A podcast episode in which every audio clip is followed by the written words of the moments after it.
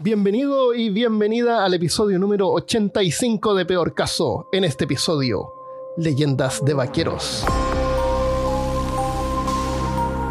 Hablándote desde los lugares más estrellados de Austin, Texas, soy Armando Loyola, tu anfitrión del único podcast que entretiene, educa y perturba al mismo tiempo. Junto a mí esta semana está Christopher Kovacevic. Este podcast es demasiado grande para los dos. ¿No acabamos los dos? Ah, no. ¿Es espera. demasiado chico? Ah, es demasiado.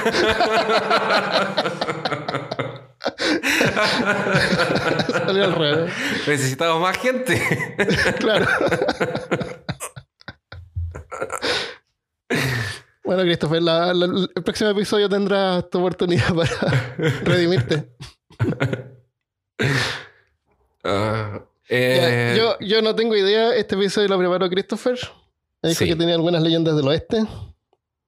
Me dijo que algunas eran de Texas. Yo le dije que Texas no estaba en el oeste. y yo le pedí que no me discutiera más. Así que le cambiamos el nombre. Leyendas urbanas de vaqueros. Yo sé, porque yo vi en internet. Decía, al oeste de Nueva York. Decía al oeste, ya. Al oeste de bueno. la- del Atlántico. Habían, habían acá. ¿Había oro en Texas? Parece que no. Había. hay- encontré una que voy a contarlo ahora, lo voy a contar al final, pero lo voy a contar al tiro ya que dijiste lo del oro. Encontré la leyenda de una mina abandonada, de una mina del holandés loco, una cosa así. Y fui a. Estaba muy cortito y empecé a buscar y era mucha información y es muy grande y da para un episodio entero Ah, sí. ¿Es una leyenda en Texas? De, Es una leyenda de una en mina. Texas. Eh, en el tiempo de la, de la fiebre del oro. Ajá. Entonces, básicamente, ¿qué pasa? Encuentran a un, una persona muy debilitada en el desierto de estos buscadores de oro Ajá. y lo encuentran eh, en el medio de la nada y no habla inglés y lo llevan a un pueblo, se recupera y no saben qué idioma habla hasta que traen un alemán Ajá. y porque creían que era un holandés, pero era un alemán, entonces dice, no, esto es alemán, y ahí le entienden qué es lo que dice y habla sobre una mina que le encontró que eran montañas de oro y una montaña llena de oro y esas cosas. Ah, genial. Y que para probarlo en su mochila él tenía oro, pero la mochila no la habían traído con él cuando lo rescataron. Entonces uno de los que estaba escuchando fue al lugar donde lo encontraron y efectivamente en su morralcito había oro. Había como un puñado de oro así, por ejemplo, una- un puñado de, de- de polvo de oro. Y ahí se desató la fiebre y todo. ah, Y hay gente que lo fue a buscar y encontraron gente decapitada y encontraron Ah. gente enterrada hasta el cuello. Entonces, Wow. es, me dio como que si lo contaba ahora no le iba a dar como la, lo que se merece. Entonces preferí dejarlo tal vez para un episodio más adelante entero. Pero se llama la, la mina del, del holandés o una cosa por el estilo. De Dutchman. Es que Oh, confundían a los holandeses y a los, eh, a los, a los alemanes en ese tiempo. Les decían Sí. a todos holandeses nomás. Esto parece que queda en Arizona. Eso. El, el- la mina, perdi- la mina del, del alemán perdido o algo así. Eh, The Lost, eh, una cosa así, The Lost Mine of the... Dutchman. Goldman. Eh. sí. De hecho, hay un blog específico para ese, que es- son los gallos así como parece casi una búsqueda del tesoro. Ya. Ah, y, el- y nunca supieron. Bueno, dejémoslo para otro episodio. está Mm. Sí, lo dejamos para otro episodio. Sí. Está bien interesante porque hay gente que dice que la encontró, de ahí hay gente que dice que no era esa y, y esas cosas.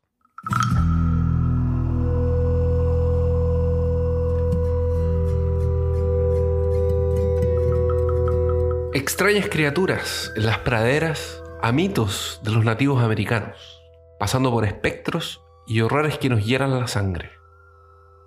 La marcha al oeste sirvió como base para muchas historias.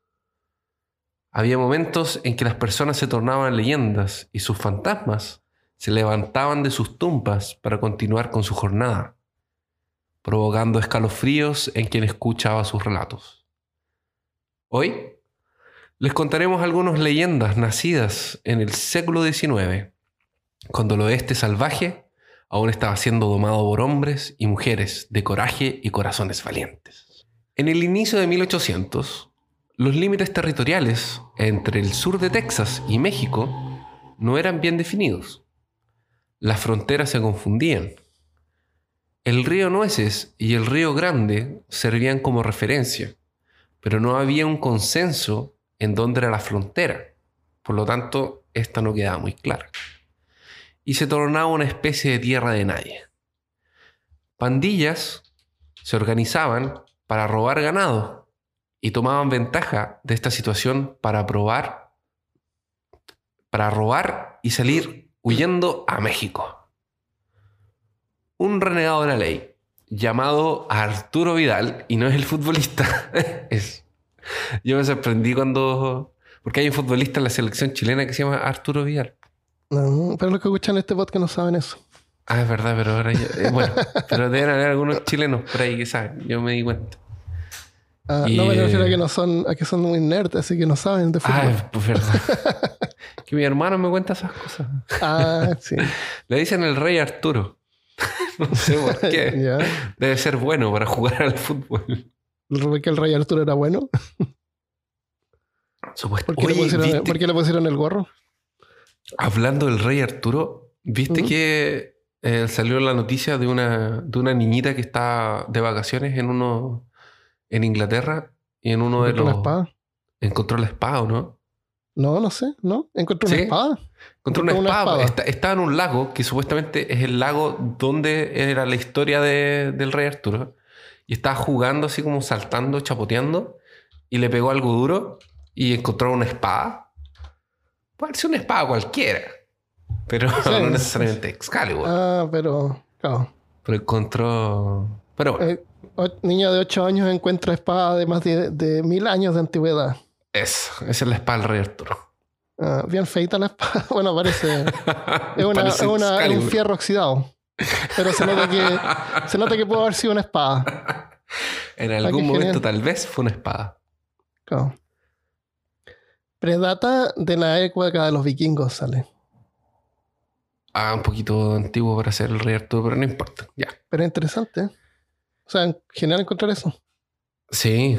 Entonces, un renegado de la ley mexicano llamado Arturo Vidal, que le dicen el rey, que le decían el rey Arturo, era famoso por ser muy listo y hacer que la policía perdiera el rastro cuando lo perseguían. Los Rangers de Texas juraron que llegarían a las últimas consecuencias para atraparlo. Cuando finalmente consiguieron capturarlo, luego de un tiroteo en Amarillo, que fue un tiroteo muy sangriento y en donde mató a dos delegados y un par de, otros, de otras personas, eh, los hombres de la ley quedaron especialmente furiosos. Así que decidieron ejecutarlo ahí mismo, sin juez o sin jurado, apenas como verdugos. Fue condenado a muerte a la horca y fue colgado en lo alto de un puente. Después de tal acto, decidieron mandar un recado para todos los criminales que admiraban a Vidal y que vivían al otro lado de la frontera. Para esto, le cortaron su cabeza, amarraron su cuerpo a un caballo salvaje en posición de cabalgar. Enseguida, soltaron al, anima- al animal para que corriera en dirección a México, mostrando lo que le pasaría a aquellos que desafiaran a la justicia. O sea, era un cuerpo sin cabeza. Era un Arriba cuerpo un sin caballo. cabeza. Arriba de un caballo. Yo no sé cómo lo amarraron. Pero, Lo amarraron, lo amarraron. Pero no debe haber ido en posición de montar, pues si es flácido, si el rigor mortis pasa. Pero es una leyenda. En las leyendas a lo mejor sí se quedan. eh, a lo mejor con una madera, un palo así en la Ah, espalda. con un- pero- verdad.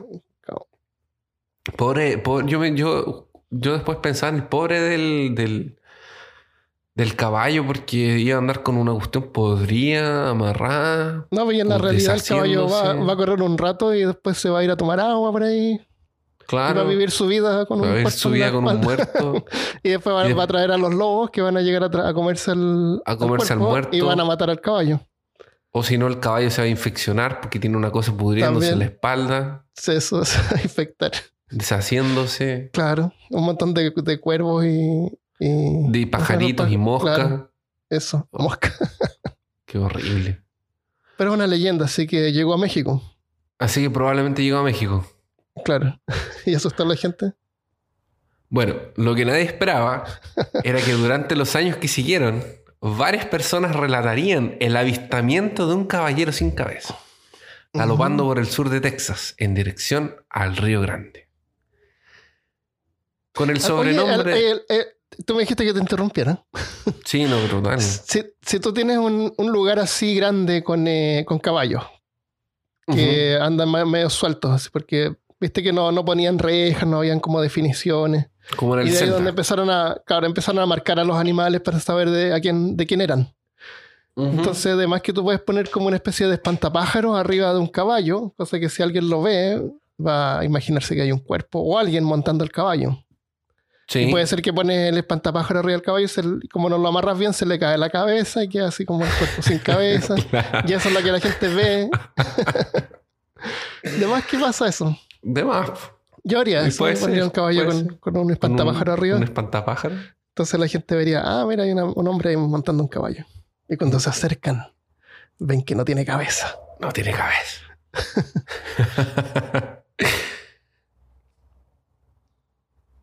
el nombre que le pusieron a este fue el de El Muerto. Pero hay que decirlo, es que a nosotros Qué no nos original. sale porque si fuéramos, si estuviéramos hablando en, en una fogata, por ejemplo, de cowboys y fuéramos Ajá. todos hablando, Ah, hablando en inglés, que, que imaginar. estaríamos hablando en inglés y diríamos Ajá. El Muerto. Así como Ah, como de... The, The Dead Man. Ah, en español. Sí, pues en español. Eh, dentro de la. Ah, suena Se como más el- aterrador. Es como Eso. cuando en Jurassic Park dicen la isla de muerto. Eso, la isla de la muerte. Claro, que es- para ¿y ¿qué nosotros no significa tiene. eso? The Dead. Island. Es que para Entonces nosotros no hay que tiene decir eh, ningún- The Dead Man. Pero no suena muy, muy terrorífico en inglés. Es que es como, por ejemplo, en- eh, cuando hablábamos del, del paso de Dyatlov, que la Mm. montaña se llamaba así como Tukutuki. Claro, que quería significa decir no ir como- ahí. No ir ahí. Vi un video de, sobre Diablos de nuevo que estaba enfocado en el juego. Y siguen perpetuando eso de que significa no, no hay que ir ahí porque es como peligroso. Y era no ir ahí porque no hay casa, ¿no? No hay- El- no por hay eso está muerte, porque no hay nada. Sí. Por eso no pierdas tiempo yendo ahí. No es que no vayas ahí porque te lo estamos, te estamos ah, previniendo que te vas a morir. No, es porque no hay nada. No, no, No hay nada. ahí no hay que ir. No hay, no hay nada. está No muerto todo. tiempo. Está muerto todo. Entonces le pusieron el muerto. Este espíritu se tornó famoso entre los cowboys, una aparición realmente temida. Dicen que los, los vivos. que los Rangers, envueltos en la ejecución de Vidal, también encontraron al espectro, y este habría tenido su venganza que viene más allá del túmulo, Mm. cazando y eliminando cada uno de los envueltos en su ejecución, ya que en sus víctimas se encuentra una marca de pata de caballo en el pecho de sus antiguos ejecutores.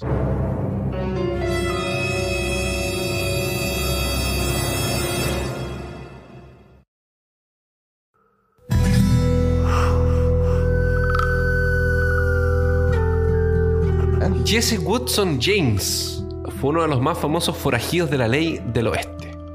Ladrón de bancos, asaltante de bancos, jefe de una cuadrilla y asesino notorio.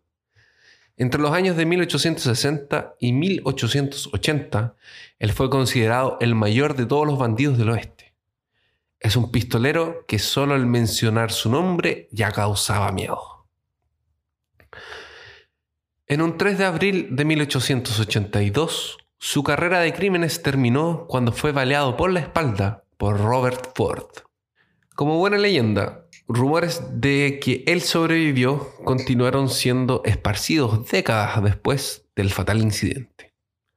Algunos creían que Jesse James era tan peligroso y cruel que el mismo diablo no quería su presencia en el infierno. Por eso, convenció lo convenció a aceptar un acuerdo en donde Jesse volvería a la Tierra para cumplir un trabajo como colector de almas para él mismo. Mm. Esta historia se esparció en varios estados y algunas personas afirman categóricamente haber encontrado a Jesse James, o al menos su fantasma con sed de sangre. Según la leyenda, el contrato con el diablo era para colectar las almas de al menos mil personas antes de poder irse a descansar. Para o cumplir sea, su si, mal- si contaba a mil personas, si mataba a mil personas, ¿se podía ir al cielo? Ah, no, lo que pasa es que eh, se. mm, El Jesse James se transformó en el que cobraba las deudas del diablo. Entonces la gente hacía un pacto con el diablo. Ah, Eso eternamente, decía. para siempre. Eh, no, él tenía que ah, recolectar mil almas y quedar Ya. libre de, de su trabajo. Ah, ya, ya te entiendo, ya. Ya. Su trabajo Pero- era recolectar las pero- almas. ¿Cómo recolectaba? Pero es que eran almas específicas, porque era alma de gente que había hecho un trato con el diablo. Entonces, ah, yo quiero ser un. Ya. Quiero ser el, un- como este que se supone que hizo un pacto con el diablo para tocar guitarra. Hay, hay un blusero que se supone que fue a un camino de cruces y hizo un pacto con el diablo y se transformó en un súper virtuoso eh, tocador de blues, eh, músico de blues. Y Mm. se supone que en este tipo de cosas Jesse James iba atrás y, y- y cobraba las almas de esta gente. Ya, cuando su vida se terminaba. Claro, cuando su ¿Cuándo era el contrato se terminaba. Ya, ya. Cuando era el- Genial. Eh, entonces, para cumplir su misión maldita, él cabalgaría de noche vistiendo negro y montando en un gran corcel de ojos envueltos en llamas. Sus pistolas plateadas disparaban balas que dejaban un característico olor a azufre. El pistolero ¿El buscaba cuál es el aquellos olor a que- azufre? ¿Cuál es el olor a azufre? Olor a- al diablo, pues, loco. ¿Pero cuál es el olor? Si uno lo- nunca, ¿Nunca has sentido el olor a azufre? Ah, no sé, nunca sentí olor a azufre. Sí, sí lo he sentido. Cada vez que prendes un fósforo. Ese olor que se siente cuando se prende recién, ese es el olor a azufre. Por eso está asociado con- como con el fuego. Ah. Es- dato curioso. Ya. No tenía idea. Ahora cada vez que prenda un, un fósforo me voy a acordar del diablo. Oh, por si sientes ese olor, vas a saber que ese es el olor a azufre, porque si no sabías cuál es el olor a azufre, ¿cómo ibas a saber cuando el diablo estuviera cerca tuyo? Claro. Ahora sabes. Ahora él podría usar Hugo Boss o otra colonia. No sé por qué se pone azufre. Claro, también.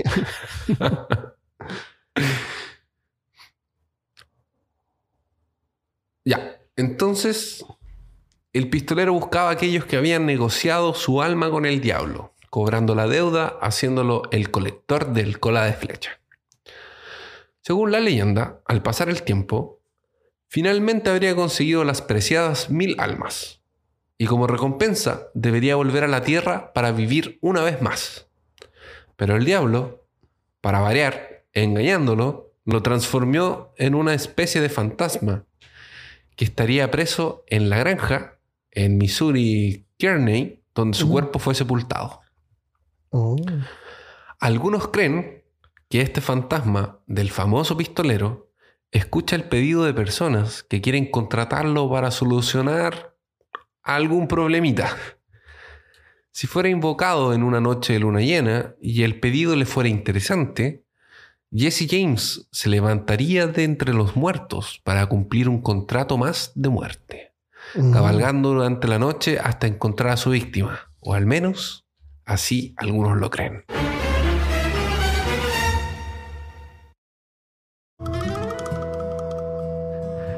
En 1861, el pequeño poblado de Silver, de Silver Hills, Oklahoma, era visitado por mineros y vaqueros que venían de lejos. Los hombres buscaban principalmente un popular establecimiento que servía como salón, como salón de juegos y como burdel. El nombre de este lugar era The Buckskin. Los hombres adoraban el lugar y muchos habían caído rendidos a los pies de una joven y linda chica llamada Betty Sue, que trabajaba en este lugar. Decenas habían ofrecido regalos, prometiendo cosas de valor y le pidieron incluso en casamiento. Pero Betty no aceptaba cualquier pedido. Las otras mujeres que trabajaban en este establecimiento ah, quedaron con envidia y creyeron que Betty estaba llenándose, llevándose todos los clientes. Ellas decían que se hacía pasar por chica buena para derretir los corazones de los clientes. Pero todos sabían, los que la conocían al menos, que era linda, que era adorable y que tenía una voz y apariencia que parecía de un ángel. A mediados de 1861, algunas colegas de Betty contrataron un bandido de fuera de la ciudad para que le diera una golpiza y así arruinase de una vez por todas sus encantos. Betty esa noche habría sido raptada ¿Y ahí se llevada- vas a llamar Betty la Fea? se pasó a llamar Betty la Fea. Qué horrible. Como la novela. Claro. No. Esa, esa noche, es- va, esa noche, Betty habría sido raptada y llevada a un lugar baldío, golpeada, violada y marcada en la cara con un fierro al rojo vivo, de esos que se usaban para marcar el ganado. Mm. Cuando un grupo de búsqueda la encontró, ella estaba casi muerta. La llevaron de vuelta a la ciudad y le cuidaron sus heridas. Este mismo grupo fue formado para ir atrás del malhechor. Después de algunas semanas de búsqueda, lo encontraron. Antes de ser ahorcado, confesó quién lo había contratado para el trabajo de marcar para siempre a la joven. Los jinetes volvieron dispuestos a relatar lo ocurrido, pero cuando llegaron a Silver Hills, descubrieron que Betty había enloquecido, se había lanzado desde un barranco y así se quitó la vida. Cuando los buscadores de oro descubrieron que esto había sucedido con Betty, la ira los llenó y los enloqueció. Y sin saber cuál de sus colegas era la que había sido responsable por contratar a aquel bandido, decidieron amarrarlas a todas en el interior de Buckskin y le prendieron fuego al edificio. En medio del gran incendio, un depósito de alcohol clandestino en el sótano del salón fue por los aires, causando una gran explosión. Con lo que el incendio se transformó en incontrolable y se habría apoderado de Silver Hills completamente, hasta que ardió hasta los suelos. Y ahora se llama Silent Hill. Y ahora se llama Silent Hill. Puede ser que esté un poquito de eso. Desde entonces, la leyenda sobre la ciudad se tornó referencia para predicadores itinerantes que venían y iban y veían el incidente como una demostración de que los pecados de la lujuria, la envidia y la ira pueden llevar a que las cosas terminen como una gran tragedia.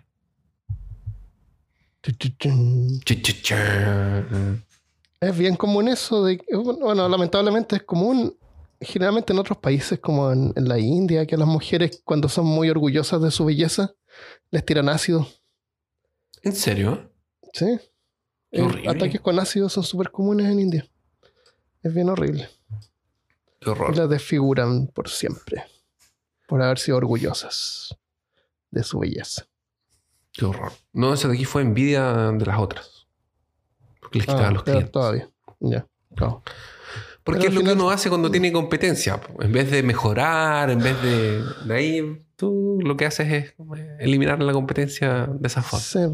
Hay una, hay una serie de YouTube que se llama eh, Adams Ruins Everything, donde aclara cómo eran las cosas en realidad en el oeste y cómo las mujeres eran las que ganaban un montón de dinero con esto de ser prostitutas. En los burdeles ganaban un montón. Y ese dinero que ellas ganaban lo usaban para mejorar el pueblo. Ellas fabricaban los bancos, eh, atraían comercio. Eh, así que era- es- eran como parte responsables del progreso de la- del pueblo completo. O sea, si, si ella vive, si viven en un pueblo aislado y una gana más que otra, todos se benefician de lo que, de lo que todas ganan. Porque se lo van a gastar en mejorar el pueblo. Es mejorar el Generalmente. pueblo. Claro. Así que eso. Bueno, las historias.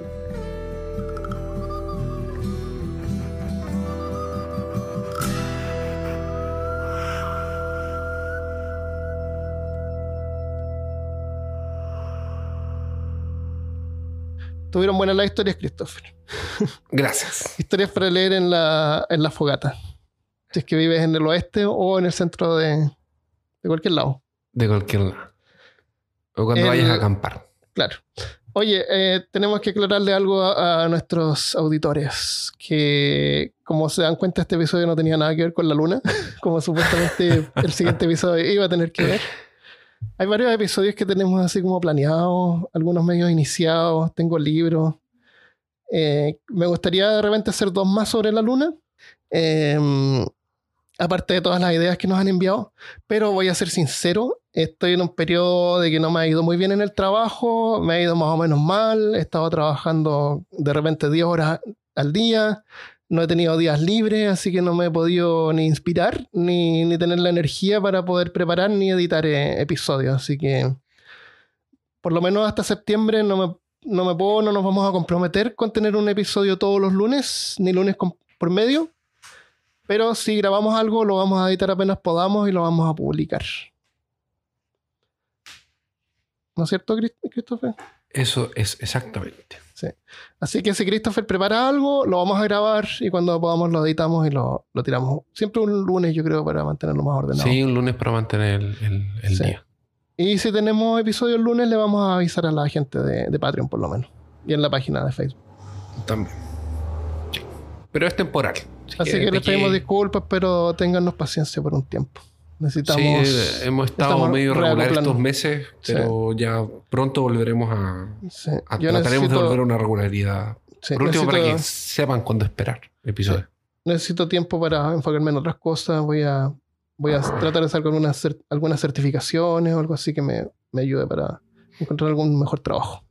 Y, nunca esperamos que escalara tanto también. Yo creo que nunca esperamos que, que llegara al tamaño que está el podcast. Pero yo los entiendo porque nosotros también escuchamos podcast y, esperamos a que haya un episodio nuevo y no hay de repente y es como mala onda. Sí. Y sentimos eh, rabia. Sentimos rabia. Pero, pero, ¿sabes qué? Mira, yo, mi podcast favorito es el, es el podcast que se llama Philosophy This. Ese tipo saca episodios como a cada dos meses. Y en Patreon él cobra por cada episodio que saca. Lamentablemente eso no sé si es bueno o malo, pero no se puede cambiar. De todas maneras, eh, de repente saca dos episodios juntos, que es como el mismo episodio lo divide en dos. es como 30 minutos y 30 minutos. y, para, y cobra doble.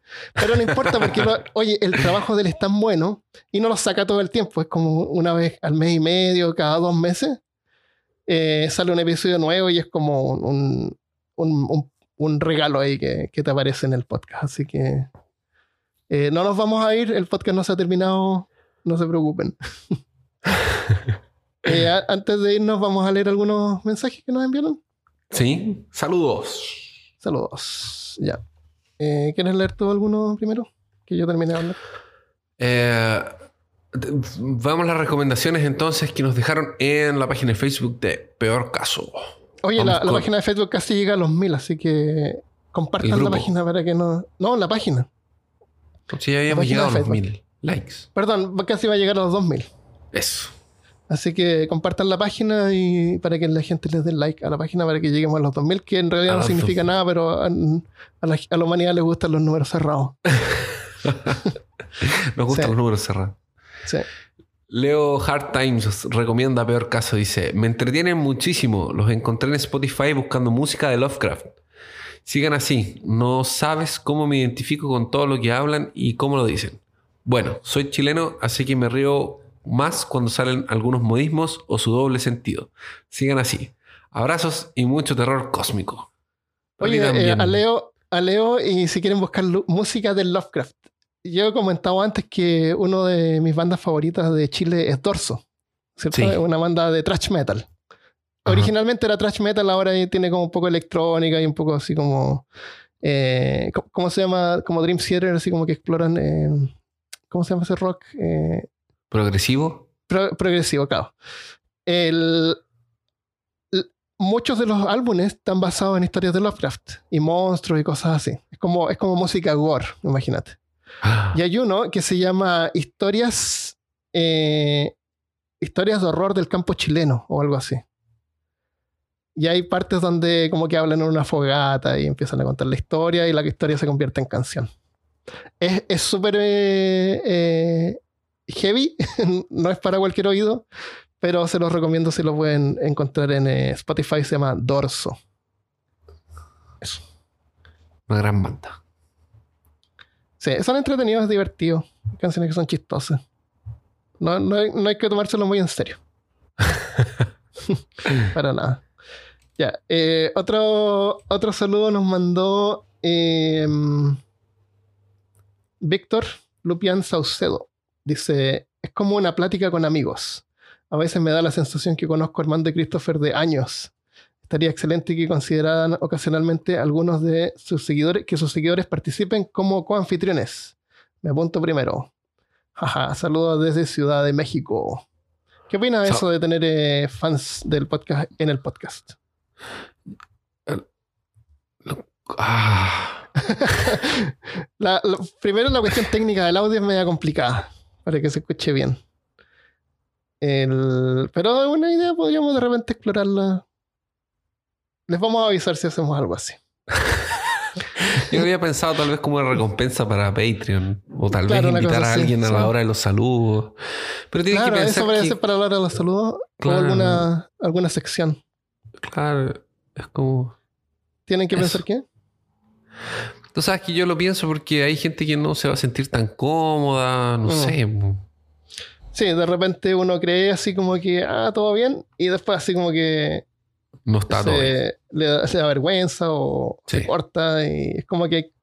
Mira, si quieren estar en, en un podcast con nosotros o cualquier podcast, les sugerimos que hagan una cuenta en Twitch jueguen y transmitan hablando, porque eso les va a ayudar a soltarse y para hablar así de forma constante. Y, eso va a ayudar a, para poder participar en un, en un podcast. Si es que no están acostumbrados a hablar en público, obviamente. Sí, piensen que también tiene, hay diferencias de horarios y... Sí, también. Aunque México tiene la misma hora de acá. ¿Quién? Ah, es verdad. Pero bueno. Pero, pero igual, sí. Kenny Maps dice, divertidísimo, por fin un podcast de temas interesantes con mi mismo humor negro y sarcasmo. Me encanta. Qué bueno, Kenny, que encontraste humor negro y sarcasmo en internet. El mundo necesita más de eso. Claro. Que es demasiado, demasiado bueno y cristalino y necesita ser balanceado. Ah. en la página peorcaso.com, bajo el episodio 84 de La leyenda de la luna, Campi nos envió un mensaje que incluye una historia, así que lo vamos a leer. Oh. Campi dice, bueno, como les gustan las historias, les cuento una parecida a la de la llama. Visité Bolivia y fuimos a la Isla del Sol. Hmm, ¿Será verdad o lo habrá inventado? Vamos a ver. ya estamos dudando. Claro, fuimos a la Isla del Sol, la de la canción, en un tour. El tema es que el catamarán que te lleva te daba dos opciones. Llevarte al lado norte que, que pasearas un rato y después al lado sur, o si querías podías hacer el camino que cruza la isla de norte a sur. Claramente fui a hacer el camino que la cruzaba. Cruzando por el medio de la nada, me di cuenta que el camino era mucho más largo de lo que esperaba, pero ya era demasiado tarde y no me iba a volver. la cosa es que a la mitad de la isla había una mujer que te cobraba por pasar al lado sur.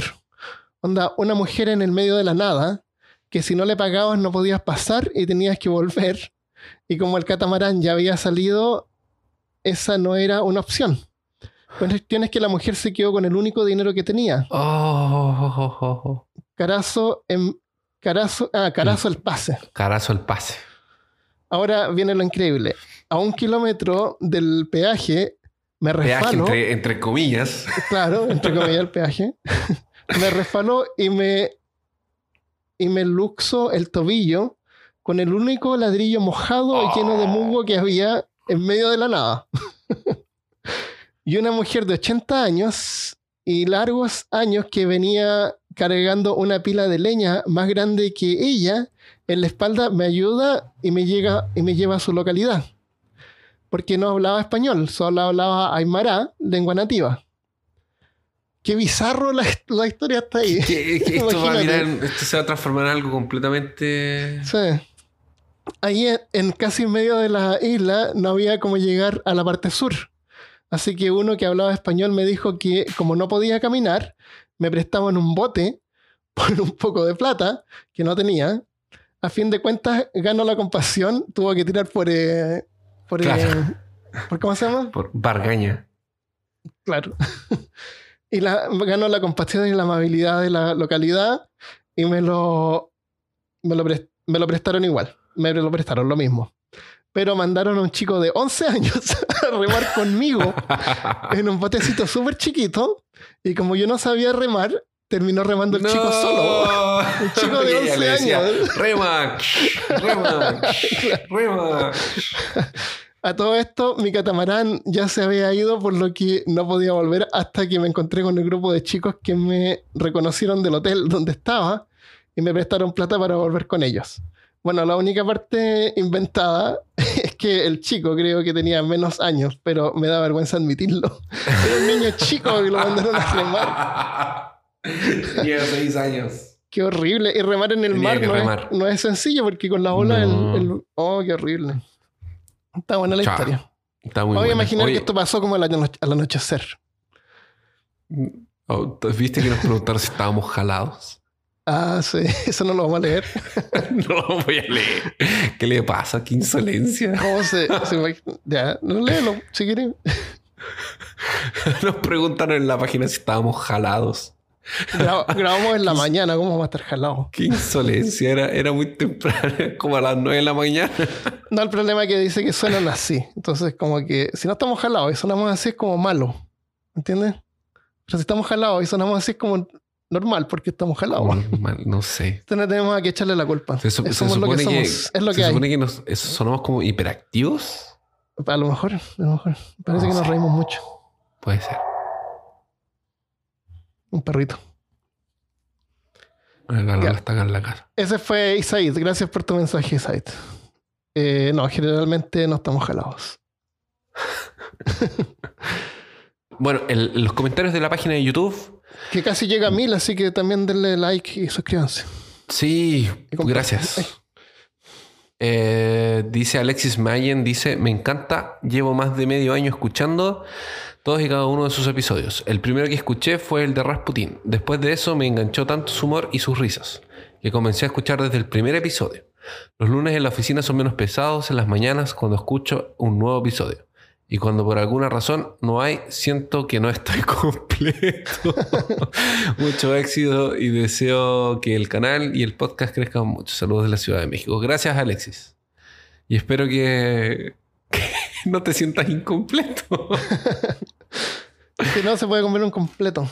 Claro. qué fome, qué fome, no, olvídalo. Siempre se puede uno escuchar un episodio anterior y como lo escucha mientras uno trabaja, como que no presta atención, se le pasan algunos detalles que los puede retomar si es que lo escucha de nuevo. El, Evelyn Rodríguez dice: Hola chicos, me encantó este capítulo, el de la leyenda de la luna, junto con el de mecánica cuántica. ¡Oh, qué bueno! Una persona que le gustó oh, mecánica cuántica. la persona número 6 que escuchó el capítulo de Claro. Siempre pienso de que es un episodio que no deberíamos haber hecho. siempre me han gustado esos temas como eso y con su podcast di en el punto perfecto de todas las cosas que me gustan con un gran toque de humor y risas. Ah, vamos a seguir haciendo episodios de ese tipo entonces. Me encantaría más capítulos donde hablen de misterios sin resolver, porque me encantan cómo hacer conclusiones, cómo hacen las conclusiones. y pone carita de riéndose. Eso. qué, qué, significa esa carita? Ya. Gracias, Evelyn. Son conclusiones serias. Sí, pero claro, somos profesionales de las conclusiones. ¿Vos qué más, más misterios? Adrián Sánchez dice, los empecé a escuchar a partir del capítulo de Chernobyl y me acompañan durante mi viaje de ida y vuelta a mi trabajo con sus capítulos que son adictivos. Realmente le dan eh, una impronta a los temas que generan que uno investigue más todavía.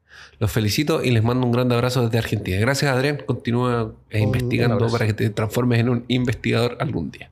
Eso. Ya, muchas gracias. Así que lo dejamos hasta acá. Lo dejamos hasta acá. De repente podríamos tener algún episodio corto, en vez de tan largo así, pero tener algo. Como este de hoy día, por ejemplo. Más o menos, claro. Claro. Ya, un abrazo a todos, muchas gracias por escucharnos, muchas gracias por compartir, muchas gracias a todos los Patreon porque ayudan a que los episodios sigan estando disponibles en la página y en las plataformas. Así que Nos dejamos por ahora y nos vemos la próxima vez. ¿Quieres decir algo más? No. no. Adiós.